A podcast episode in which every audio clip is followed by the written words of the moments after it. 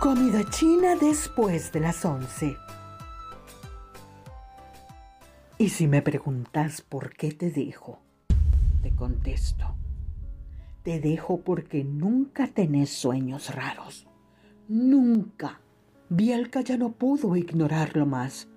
Se había blindado contra los intentos de Vladimir por eliminarla de su vida, pero esto era algo nuevo. Un arpón ridículo y casi minúsculo pero nuevo. No, no, vení, vení, pidamos algo de comer. Dijo Bielka mientras miraba con esfuerzo la pantalla del celular. No conocía de memoria el teléfono de ningún restaurante. Tomó el directorio telefónico de la repisa, comenzó a fingir que buscaba algo. Vladimir no se sentó. Quedó de pie, rígido como un principiante en su primer paseo en bicicleta. Nunca había hecho eso. Siempre se sentaba. Bielka comenzó a pellizcarse las yemas de los dedos. Odiaba el estrés previo a los intentos de fuga de su Vladi. Pero vos crees que yo no estoy hablando en serio. Bielka, me voy. Me voy. Ella ella estaba marcando números, números reales, pero nadie atendía el teléfono. De verdad que seguimos siendo una aldea.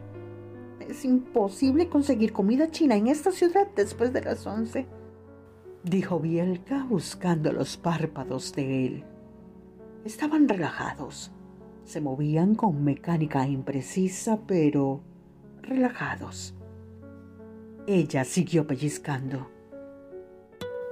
La otra noche me llegó de repente, así, como por arte de magia.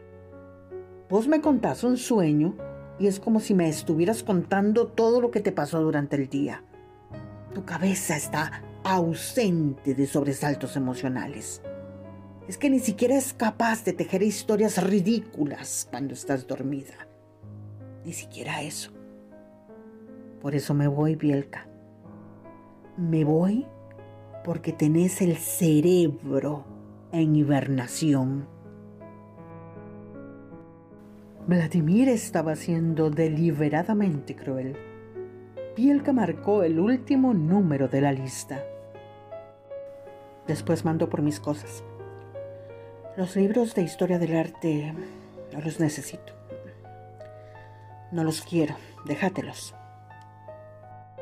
Vladimir salió arrastrando los pies daba la impresión de querer dar una última oportunidad de hablar a su contendiente.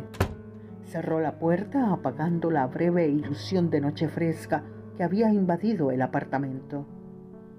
No se oyeron sus pasos en la calle. Al otro lado del teléfono, alguien hacía esfuerzos por articular en castellano. Bielka atinó a soltar palabras que ya no eran más que simples reflejos. Una orden de arroz frito de la casa, por favor, sin pan. La respuesta era ensayada, sucinta pero clara. No había servicio a domicilio a esa hora. Le explicaron que tendría que ir a recoger la orden.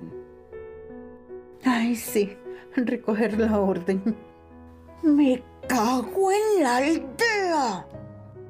Gritó Bielka Cortó la llamada, dejó de pellizcarse, soltó una risotada amarga. Ahora tenía dos problemas. Vladi se había alargado y en verdad tenía mucha hambre.